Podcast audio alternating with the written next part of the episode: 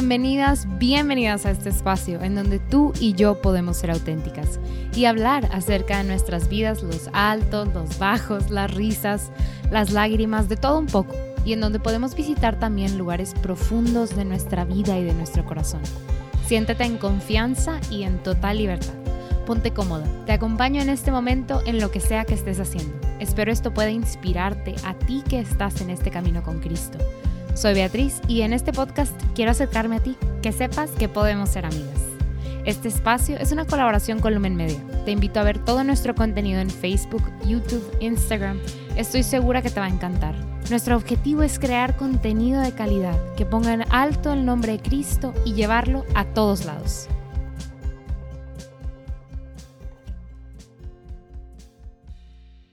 Bienvenidas hermanas a un nuevo episodio de La Respuesta es el Amor, este podcast en donde nosotras como mujeres, digo, ya lo dije en el intro, ¿no? Pero buscamos acercarnos a Cristo. ya lo escucharon, ahora lo escucharán dos veces. Muchas gracias por estar aquí de nuevo. Em, pues si vas al día al día con el podcast, wow, ¿no? Wow, las semanas pasadas hemos conocido el testimonio de esta gran hermana Fanny y yo la verdad, desde que lo escuché la primera vez y luego la segunda vez que lo grabamos, porque si no sabían, eh, la primera vez que lo grabamos yo me cambié de compu y, oh sorpresa, Betty no grabó la conversación. Entonces lo volvimos a grabar. Pero tanto la primera como la segunda me impactó muchísimo escuchar el testimonio de Fanny y, y las invito a, si no lo han escuchado, escucharlo porque está genial, genial, genial. Este, es una mujer increíble, valiente, Em, y que está total y completamente tomada de la mano de Cristo. Entonces, es un súper ejemplo para todas nosotras, para verdaderamente hacer lo que querramos hacer, pero siempre de la mano de Cristo. Como que no olvidarnos de esa parte tan importante. Y, ya les iba a platicar de cómo justo lo experimenté hace unos días, pero mejor me voy a, empezar con el tema de hoy, porque si no, siento que este va a ser el intro más largo del mundo. Igual al final este, del episodio les platico. Hoy vamos a hablar de un tema muy, muy importante, porque es precisamente, digo, hay muchas cosas a las, a las cuales venimos aquí al mundo, pero este es precisamente uno de los temas como cruciales. Se supone que es nuestra gran encomienda, de hecho es, y así se le conoce como la gran encomienda. Y creo que ya tienen una idea tal vez por el título de este episodio, que si todo va, sale bien, va a ser esto de vayan y hagan discípulos a todas las personas, pero ¿todas? Porque creo que es muy importante hablar de la evangelización, porque si eres católica cristiana, evangélica, o sea, luterana, lo que seas, mujer cristiana, has escuchado esta palabra alguna vez, evangelización. Pero ¿qué significa la evangelización? El ministerio de evangelización de la iglesia, ¿qué hace? ¿O qué se supone que, o cómo se supone que se evangeliza? ¿Qué es evangelizar? O sea, evangeligar, no, no es lo mismo. y no, no estamos para evangeligar, ¿verdad? Pero, ¿qué es y cómo? ¿Es esto diferente del proselitismo, no? O sea, ¿cómo son diferentes? Porque hasta cierta manera y de cierta manera creo que podemos, inclusive como, como mujeres que conforman la iglesia de Cristo, pensar en la evangelización como una forma de proselitismo. ¿Y, ¿Y, qué es el proselitismo? Pues tratar de convencer a una persona de unirse a mi causa. Y de hecho hay muchas iglesias este, y muchas personas que al tratar de evangelizar, más que evangelizar, estamos tratando como que de, torcerle la mano a esta persona a que venga conmigo a esta experiencia o a, o a forzar a una persona como que en contra de su voluntad, ¿no? Porque podemos pensar ahora sí en el plano de la evangelización, que es compartir la buena nueva con, con las demás personas, que, oye, pues es que ¿cómo atraigo a esta persona a la iglesia? O sea, ¿cómo la convenzo, ¿no? ¿Cómo le hago el coco wash para que entienda o que vea lo que yo veo? Y creo que si nos aproximamos a este tema desde esa perspectiva, o sea, cómo la convenzo, cómo la obligo, cómo la traigo, es que no, si la traigo a una de mis reuniones, ya, ya con eso, pero ¿cómo la traigo? ¿La engaño? ¿Le miento? Y creo que pensar que esa es la estrategia, o sea, que tengo que engañar, que mentir, que súbete al carro, ahorita vemos, digo, es el caso de algunos de nosotros que nos llevaron como que medio a la fuerza. Y al final Cristo termina haciendo el trabajo, ¿no? Pero si nos acercamos a la evangelización, que es labor de todos nosotros los cristianos y todos los que nos decimos seguidores de Cristo, de esta manera, creo que no vamos a evangelizar muy bien, porque la evangelización no, debería de comenzar como un proceso de, de proselitismo, les digo, o sea, creo que hay una clara diferencia entre estas dos y yo voy a tratar el día de hoy de platicar contigo de lo que sí es la evangelización, de lo que sí podemos hacer o deberíamos de, hacer, este, como que las buenas prácticas. y, también quiero em, pues empezar como que el por qué, ¿no? O sea, ¿por qué se supone o, cómo es que Betty sabe y la iglesia dice que tenemos que evangelizar? O sea, ¿cuál es el inicio de todo esto? O sea, ya, ya, hay sacerdotes, ya hay monjas, ya hay consagrados, como que ¿por qué a mí me tocaría hacer algo más? Y entonces por eso quiero empezar con la gran comisión, con Mateo 28 del 19 al 20. Porque aquí, en, en este pequeño versículo en Mateo, reconocemos y la iglesia reconoce la gran comisión, la gran encomienda en algunas otras traducciones. Hay una encomienda, hay una tarea que Cristo mismo nos ha encargado a todas y todos los que lo seguimos. O sea, no nada más a Pedro, a Juan, este, al Papa Francisco, a los obispos de tu iglesia, o sea, no nada más a la gente que ha entregado su vida y se, y se dedica al ministerio, sino también a ti, que eres parte del cuerpo de Cristo, o sea, parte de la iglesia, que eres un seguidor, ¿no? Común y corriente, o sea, parte del, o sea, laico, ¿no? Tú también tienes una chamba, tú también tienes una encomienda dada por Cristo. Oye, no, pues a ti tal vez no, te, no te requiere como que 24/7, ¿no? O sea, este, entendemos que nosotros tenemos una vida secular, que tenemos que trabajar, pero sí, esta es una chamba que nos toca a todos, a todos, a todos los que seguimos a Cristo. Entonces, Voy a leer acá la gran comisión que les digo que está en Mateo 28 del 19 al 20 y dice, Por tanto, id y haced discípulos a todas las naciones, bautizándolos en el nombre del Padre y del Hijo y del Espíritu Santo, enseñándoles que guarden todas las cosas que yo os he mandado, y he aquí, yo estoy con vosotros todos los días, hasta el fin del mundo. Y yo creo que esto es, eso es claro, lo vamos a destazar un poquito como que las diferentes partes, pero ya hay una, o sea, fíjense inclusive en, el uso de los verbos, o sea, porque les digo, nada de lo que dice Cristo es, es como al aire, no, o sea, inclusive en el cuáles verbos selecciona, cuál es el, el útil, o sea, la conjugación de los verbos, o sea, es muy específico, es imperativo inclusive en la manera en, que lo, en la que lo pide, o sea, no está diciendo porfis, digo, no, no usaría porfis, ¿verdad? no creo que ninguna traducción diría porfis, pero les ruego que por favor consideren bautizar a todo aquel o les imploro que por favor o, que les imploro que tengan piedad y misericordia y enseñen. No, enseña, bautiza. O sea, les digo, es, muy imperativo. Y a ti, a ti que me estás escuchando y yo que estoy hablando y, y todos, estamos llamados a bautizar, enseñar a todo mundo, o sea, a todos lados. Por la pregunta es, ¿todos? O sea, bueno, ya, todos, todos.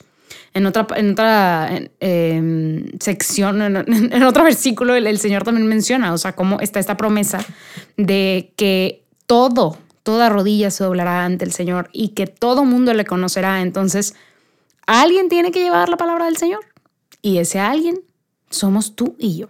Claro, también es como la iglesia militante, o sea, sí son este, los sacerdotes, las consagradas, pero también somos nosotros, también somos, o sea, toda la iglesia aquí en la tierra. Y entonces quiero ser medio súper enfática en esa parte, reconocer que este llamado es para todas nosotras. E inclusive a veces como que quisiéramos sacar las manos por el hecho de ser mujeres, ¿no? Como que, híjole, tal vez no nos toca la chamba más pesada. Pero la verdad es que esta chamba nos toca a todas. Entonces, número uno, empezar con que somos llamadas, tú y yo. ¿A qué específicamente?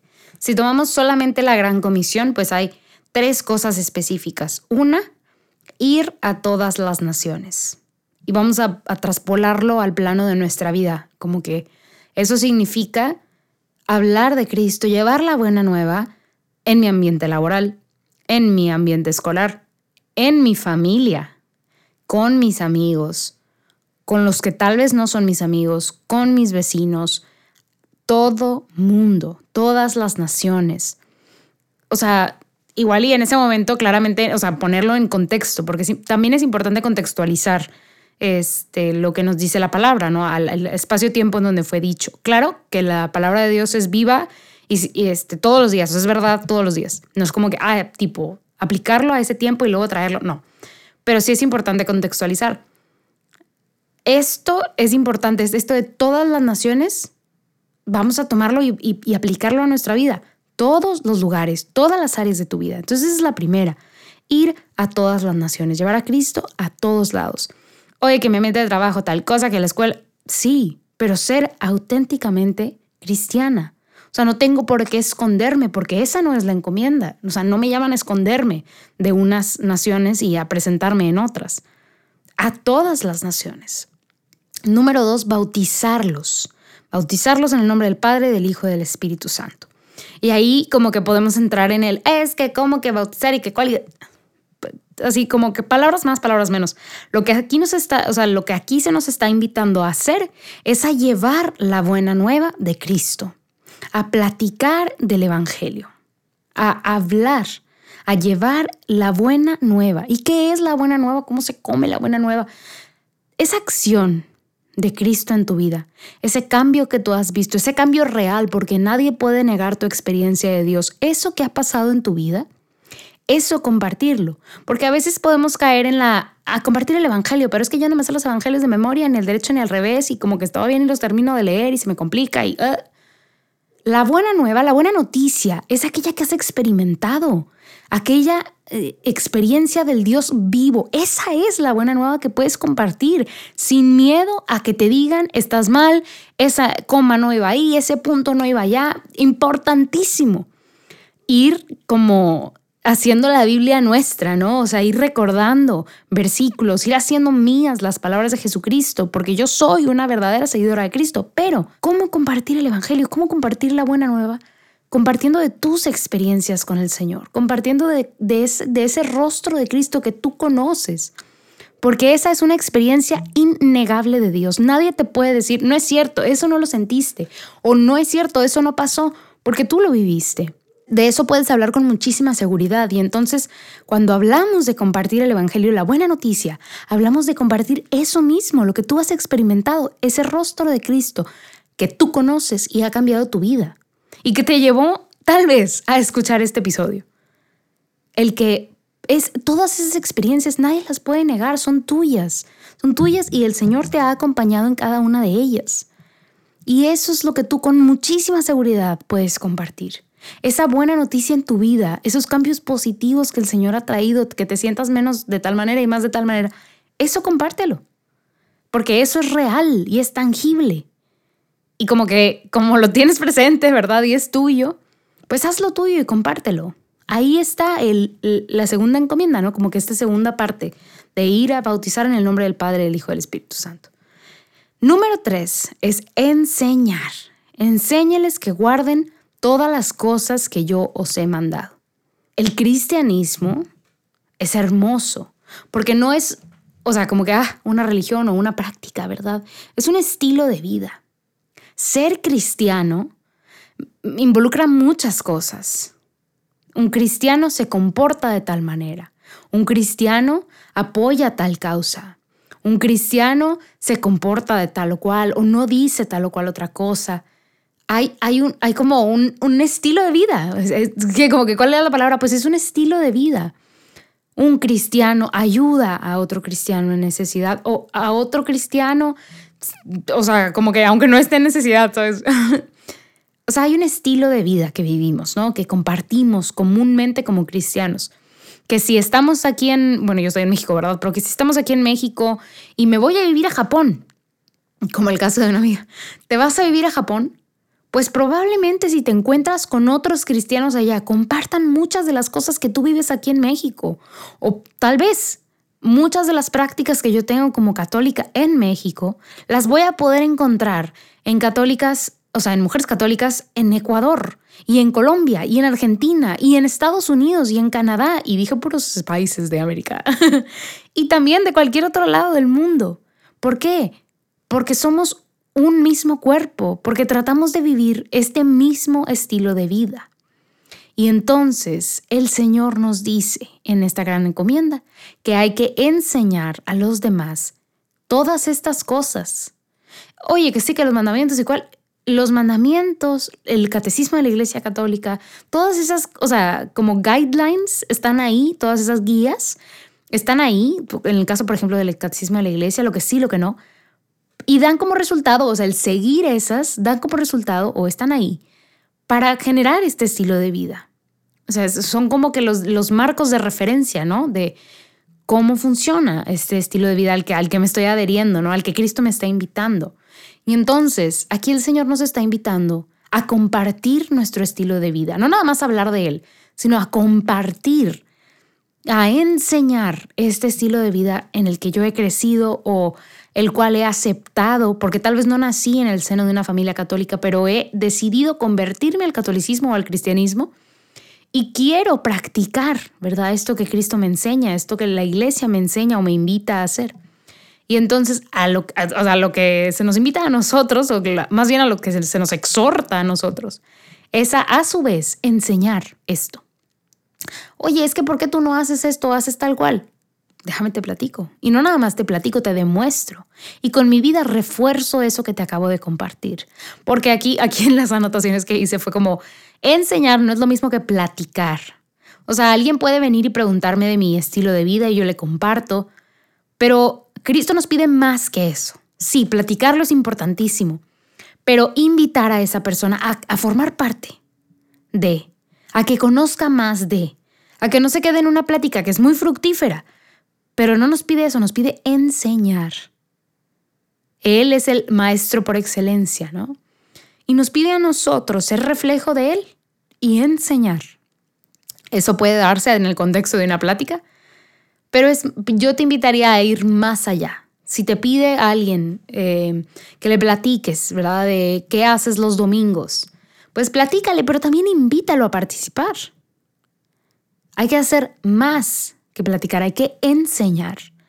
Hay que ser reflejo de Cristo en ese aspecto y tratar de enseñar a nuestros hermanos. Y entonces, esas tres son como las partes que yo podría identificar y que quería compartirte de la gran encomienda, pero hay una cuarta que no es un chore, o sea, que no es como algo que tienes que hacer, pero es la cosa más padre, más, más, más, más, más padre de la gran encomienda. Porque, híjole, chin, o sea, me da pena, se me complica hablar con la gente, híjole, qué difícil, o sea, como que mm, entiendo lo que me estás diciendo, ok. Pero como quiera, como que no es tan fácil, ¿no? Y la cosa más padre de la Gran Comisión, porque les digo, las palabras de Cristo no se toman en vano y no son cosas que eh, se dicen y se van con el aire.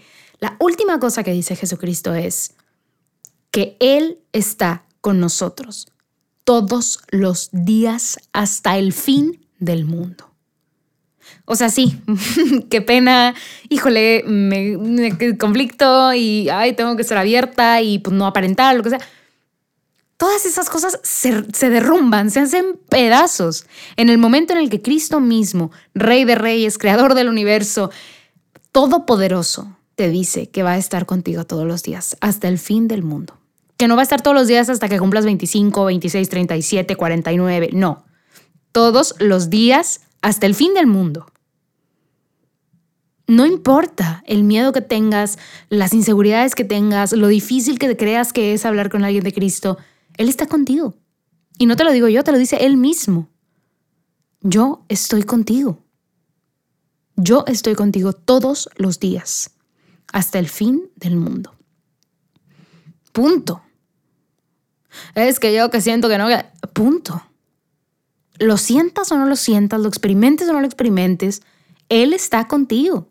Y yo sé que siempre utilizo este ejemplo, pero pues porque a mí me impacta personalmente mucho. La Madre Teresa de Calcuta no sentía la cercanía de Cristo, no sentía el warm embrace, el, el abrazo caluroso de Jesucristo todas las mañanas y el soplo de vida en la frente, pero ella sabía que estaba acompañada por Él. Y ella lo buscaba todos los días en oración. Y por más de 40 años este fue su sentir. Que aunque no experimentara la cercanía del Señor, ella lo buscaba porque sabía que estaba ahí todos los días. Y ella conocía muy bien la encomienda del Señor. Ella sabía lo que tenía que hacer. Oremos para que el Señor nos dé esa seguridad y esa fe de saber que aunque yo no lo experimente tal vez, o aunque no sienta tan cercana este, ese abrazo o ese, esa, pues esa cercanía, Él está ahí. Hagamos nuestra y no limitemos al Señor como que ah, es que tal vez estamos unos días y otros no.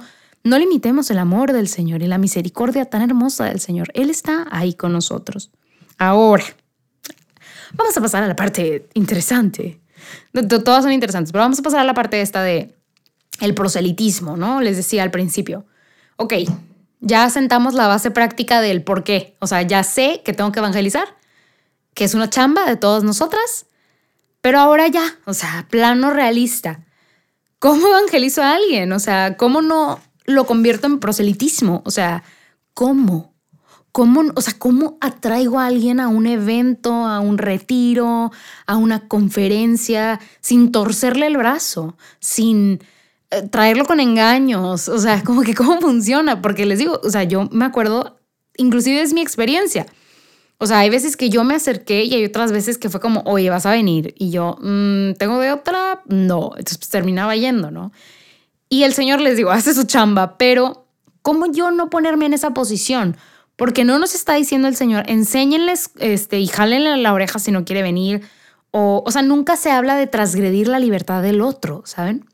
Y entonces aquí quiero presentarles algo que para mí ha sido muy crucial en el entender cómo evangelizar y que creo que es, hay muchos, hay un libro muy bueno que no he terminado de leer, de hecho, pero hay un libro muy bueno que, que habla, por ejemplo, de los, del proceso de evangelización dentro de una persona. O sea, qué está pasando y cuáles son los estadios. Y si quieren que les hable de eso, porfa, díganme. Termino de leer el libro. ya como que ya sí leí una buena parte, nada más faltó el final, pero es un muy buen libro. Ya he dado pláticas de esto antes, entonces si quieren que les hable de esto, adelante, yo encantada. Pero hoy les voy a hablar de lo que a mí me impactó mucho y es el primer paso. Haz de cuenta que es como cómo empezar todo esto, porque les digo, está bien complicado, como que si nada más me dicen que este es mi chamba, ahora qué onda. Entonces aquí va. La clave para empezar, para no caer en el proselitismo, para verdaderamente evangelizar como un cristiano es el término puentes de confianza. Eh, yo lo reduciría inclusive en la palabra puente, pero también la palabra confianza es importante, entonces vamos a usar puentes de confianza. Ahora, esto es muy importante. Yo no puedo y esto se los digo desde ahorita, o sea, es importantísimo, importantísimo aclarar esto. Yo no puedo evangelizar a una persona que no me tiene a mí, o sea, en este caso yo Beatriz, que no me tiene a mí confianza. No se puede, y sí se puede, pero no se debe, no se debe. Tampoco, porque les digo, no se trata de transgredir la libertad de la otra persona. Entonces, yo no puedo evangelizar a una persona que no confía en mí. ¿Por qué? Porque yo debo de convertirme en un puente de confianza. La iglesia en el día de hoy es una iglesia hermosa, una iglesia que tiene eh, gente viva haciendo cosas activamente por el Señor. La iglesia que yo conozco es una iglesia hermosa, hermosa en toda su expresión, o sea, con todas las letras, como dice la gente aquí en México. Pero no es la concepción de todo mundo. O sea, no es la concepción tal vez inclusive de mis amigas cercanas. Piensan en la iglesia como esta institución arcaica y no sé cuál y cuál y piensan en el Papa como tal y cual y piensan en Jesús como tal y cual y tienen una opinión diferente a la mía. Entonces conocen lo que ellas conocen o lo que ellos conocen de la iglesia, ¿no? Que esta imagen, que tal y cual. Y también me conocen a mí. En el caso voy a hablar de, mi persona, ¿no? Me conocen a mí, Beatriz, mujer que se dice católica y que practica, o sea, que se dice practicante, ¿no? Entonces aquí es muy importante. ¿Por qué? Porque tú puedes ser el único contacto positivo o, relación positiva que esta persona tenga con la Iglesia Católica, con el catolicismo, con el cristianismo, con Jesucristo. Y por eso es muy importante convertirme en un puente de confianza. Yo puedo ser, y esta créetela, tú puedes ser el único puente que exista entre esta persona y Jesús. Y entonces es importante ser un buen puente. Aquí es donde es muy importante ser hecho y derecho. Ser, ¿cuál es la palabra? Este, se me va la palabra, pero ¿cuál es la palabra? Como, o sea, no, no fake. no me acuerdo de la palabra. La tengo en la mente, pero no sale de mi boca. Entonces, congruente, congruente. ser congruente. O sea, si yo digo, si esta persona sabe que yo soy católica y sabe que soy católica practicante y hago tal o cual cosa, oye, como que rompe esta, este, pues es que no, pues mira, si ella lo hace o tal cosa. Aquí es donde es muy importante ser congruente y no soy congruente, ay, para quedar bien a los ojos de los demás. No, yo soy congruente porque quiero tener una relación de amor y de amistad con Jesucristo, ¿no? O sea, no, no es porque le debo algo a alguien más. Pero entonces, importantísimo y paso número cero, y luego el uno y luego el cinco, todos los pasos iniciales es ser un puente de confianza. Si yo quiero invitar a esta persona a una actividad, tengo que construir un, o sea, una relación de confianza para convertirme en este puente. Porque puedo ya ser ese puente, pero puedo ser un puente muy malo y puede no haber confianza. Entonces, antes de atreverme a invitar a una persona a un retiro, a una conferencia, a lo que sea, tengo que generar confianza con esa persona. Ser para esa persona un puente de confianza. Y ahora te voy a decir unas cosas prácticas porque ahí me voy a quedar. Eso es lo más importante. O sea, yo te podría seguir diciendo como que, dale, y entonces luego haces esto y luego haces esto, pero es muy diferente para cada, cada situación. Pero lo más importante, si no empiezas con esto, no empezaste. Es ser puente de confianza. Ahora, ¿cómo construyo la confianza? Es una amistad. O sea, realmente a lo que me estoy refiriendo es una amistad que esta persona y yo tengamos una amistad. Oye, no tienen que ser best compas, ¿verdad? O sea, los mejores amigos o las mejores amigas. Pero sí tiene que haber una relación de confianza. Y esta relación puede estar orientada en la línea de, Cristo. O sea, yo puedo hablar y acercarme con esta persona como de manera estratégica, ¿verdad? Vamos a decirlo así. Este, y escucharla. O sea, aquí te voy a dar como tips prácticos, ¿no? Si me voy a acercar a esta persona, pues primero me acerco en amor, ¿verdad? Siempre, siempre en amor. Me acerco a esta persona porque amo a Cristo y quiero hacer lo que Cristo me dice que haga, que es compartirlo a Él. Y me acerco también en amor a esa persona. Amo al prójimo y entonces quiero que ese prójimo conozca a Cristo y por eso me acerco a Él, por amor, en amor y por amor. Cuando no conozco a esta persona y esta persona no me conoce a mí, no hay esa relación yo no, o sea, esa, esa persona no me conoce, difícilmente vamos a lograr algo. Aunque sea tu prima, tu hermana, tu hermano, tu mamá. Si no hay una relación de confianza, si no, si no hay un diálogo previo a yo hacerle una invitación, difícilmente funciona. Y se convierte en algo así como el proselitismo, en el yo tratar de convencer a esta persona y, con, con, mis argumentos, ¿no? Y tratarle como que de hacer manita de puerco para que venga o para, o para que haga lo que yo quiero que haga. Entonces, primero, puente de confianza.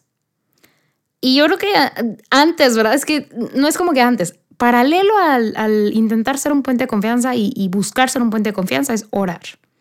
No podemos, o sea, no te atrevas a ir a invitar a una persona si antes no oraste por ella o por él. O sea, si no oraste por esa persona para que Cristo preparara el camino, para que Cristo enamorara su corazón, para que la Virgen viniera y cubriera su corazón con su manto santo, pues no te le acerques.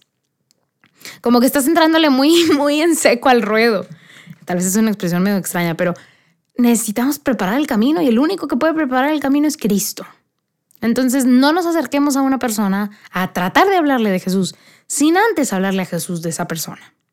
Hablemosle a Cristo de las personas a las que queremos evangelizar. Él es el mejor evangelizador, el mejor maestro. Entonces, que Él inicie este proceso por nosotros. Orar. Cristo enamora a esa persona. Cristo toma el corazón de esta persona, prepara el camino, allana las montañas, los montes y las... Cristo lo puede todo. Ponlo por delante. Es muy importante al tratar de construir esta, ay yo, la más experiencia, no, no, pero es muy importante al tratar de construir esta relación de confianza, escuchar si yo voy a tirarle mi balde de agua fría de información, nunca va a regresar esa persona. Y nunca voy a hacer un puente de confianza, porque solamente soy la persona que le avienta argumentos como baldes de agua fría. Entonces, escuchar.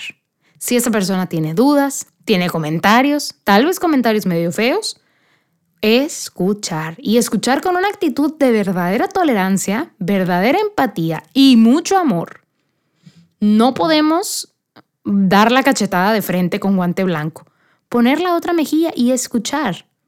Y también es muy importante, además de escuchar, hacer preguntas. A veces, comentarios muy difíciles, comentarios muy agresivos, vienen de lugares bastante internos, ¿no? de, heridas. Eh, escuchaba a un sacerdote, al padre Juan Jaime, hablar hace unas semanas y hablaba como eh, cuando sufrimos un proceso de duelo y, o más bien, cuando no experimentamos un buen proceso de duelo, o sea, nos quedamos en alguna de estas etapas, en el, en el enojo, o, o sea, y no llegamos a la aceptación, en la frustración o así, eh, pues nos quedamos atorados, ¿no? Y él comentaba que muchas personas que atraviesan un proceso de duelo, que para, así como paréntesis, un duelo no nada más es perder a alguien, un duelo es perder un trabajo, cambiarme de casa, o sea, porque estamos perdiendo algo, nos estamos desprendiendo de algo que queríamos, ¿no? O de un sueño que teníamos, inclusive no tiene que ser algo, o sea, algo. Entonces, todos en nuestra vida pasamos por muchos procesos de duelo y entonces podemos no alcanzar la, aceptación de ese duelo. Y él hablaba de que muchas personas eh, que no pudieron eh, experimentar la aceptación de un periodo de duelo se quedaban a veces en, esta, en este, como que comúnmente en, el, como el enojo y que muchas personas dejaban la iglesia y empezaban a sentir resentimiento hacia Cristo por haberse quedado ahí en el enojo en un proceso de duelo, porque ¿por qué me quitaste a mi abuelo? ¿Por qué me quitaste a tal? ¿Por qué me quitaste esto? Y entonces no salimos de ahí. Entonces, ¿por qué hago todo este paréntesis? Para decirte, a veces comentarios enojados, heridas, o sea, perdón, eh, sí, comentarios enojados, cosas así como que muy agresivas pueden venir de lugares profundos del corazón de las demás personas. Entonces, Importantísimo escuchar, pero también no nada más escuchar la punta del iceberg, sino hacer preguntas. También ser prudente, ¿verdad? No, no voy a, hacer preguntas imprudentes, pero hacer preguntas. Oye, y ah, ahí va. Tip para hacer buenas preguntas, diría mi maestro de etnografía. Open-ended questions, que sería en español palabras con respuesta abierta. Eso significa no hacer una pregunta como, ¿has ido alguna vez a la iglesia? Porque la respuesta automática sería sí o no. Sino hacer una pregunta como, ¿cuál es tu experiencia con la iglesia? ¿Cuál sería la respuesta automática? Pues quién sabe la experiencia particular de esta persona. Puedo hacer preguntas como, ¿tienes alguna mala experiencia con la iglesia? Platícame de eso. ¿Tienes alguna eh, eh, experiencia positiva con la iglesia? Platícame de eso. Open-ended questions, preguntas con respuestas abiertas. Y sigue haciéndole esas preguntas, síguele, pregúntale, pregúntale y escucha.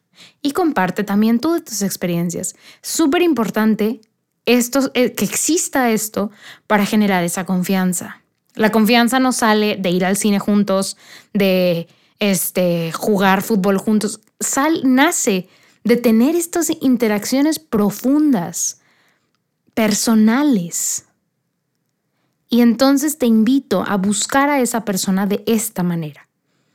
A buscar a esa persona que quieres invitar al retiro, pues olvídate del retiro.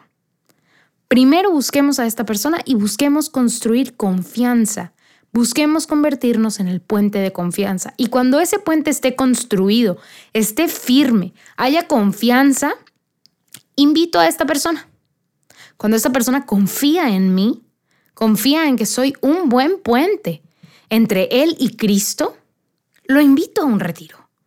Y entonces eso ya no es proselitismo, eso es evangelización, eso es amor por el prójimo. Yo que te amo, que te conozco y que me has permitido conocerte, te invito a que formes parte de esto que yo te he compartido y ahora conoces. Eso es evangelización, no torcerle la mano a la gente para que venga a mis retiros. ¿Por qué? Porque yo sé que lo has experimentado. Em, invitas a alguien, a tu amiga, este, a, no sé, a un retiro de, de matrimonios. Y ahí está cañón, ¿verdad? Porque otro tiene que traer al otro jalado de los pelos también. Pero, ¿por qué no funciona? Porque vienen al retiro, probablemente tienen una experiencia de Dios, porque Jesús se va a hacer presente, pero como no existe un puente de confianza entre tú y esa persona, pues es muy difícil regresar. Ni siquiera te platican de esa experiencia de Dios que tuvieron y van a regresar a sus casas a tener que lidiar con esa experiencia de Dios que tuvieron. Y es difícil y es complejo porque con quién se abren si a ti apenas te conocen, si los llevaste con engaños al retiro. Por eso les digo que es importante, y perdón por extenderme tanto, ya no les voy a platicar de la otra hasta el próximo episodio. Pero por eso les digo que es súper importante iniciar con esto, puente de confianza. Hace mucho más fructífero la invitación que le vas a hacer. Sí, ojo, sí lleva más tiempo y cuesta más trabajo. Pero esta es la encomienda, esta es la chamba. O sea, en ningún momento dijeron que era torcerle el brazo a la gente y llevarla y pagarle el retiro. Esa no es la chamba. La chamba es construir puentes de confianza, compartir de mi experiencia de Dios y hacer preguntas y escuchar. Generar ese rapport, o sea, construir el mejor puente que yo pueda hacer para que esta persona pueda cruzar y llegar a Cristo. Porque yo no soy el final, yo no soy la meta, Cristo es la meta. Pero si yo soy un puente todo ñango, feo y con pozos y que se mueve, pues esta persona no va a querer cruzar, no va a saber cruzar y yo tampoco la voy a soportar, o sea, no voy a soportar el cruce. Y entonces, bueno, pues habrá otra persona que se convierta en un puente, ¿verdad? Pero si a mí me está poniendo Cristo en la vida de esta persona, pues hacer lo que me toca, ¿no? Hacer la chamba que me toca.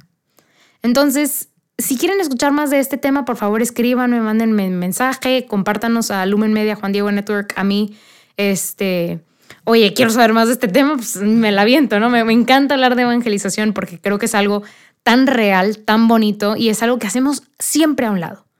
Como que no, porque no sabemos ni cómo se come, o sea, nadie sabe evangelizar. Bueno, tú ya sabes evangelizar, tú y yo ya sabemos evangelizar. Eh, entonces, si quieren escuchar más de esto, pues nada más me avisan y platicamos más largo y tendido de este tema.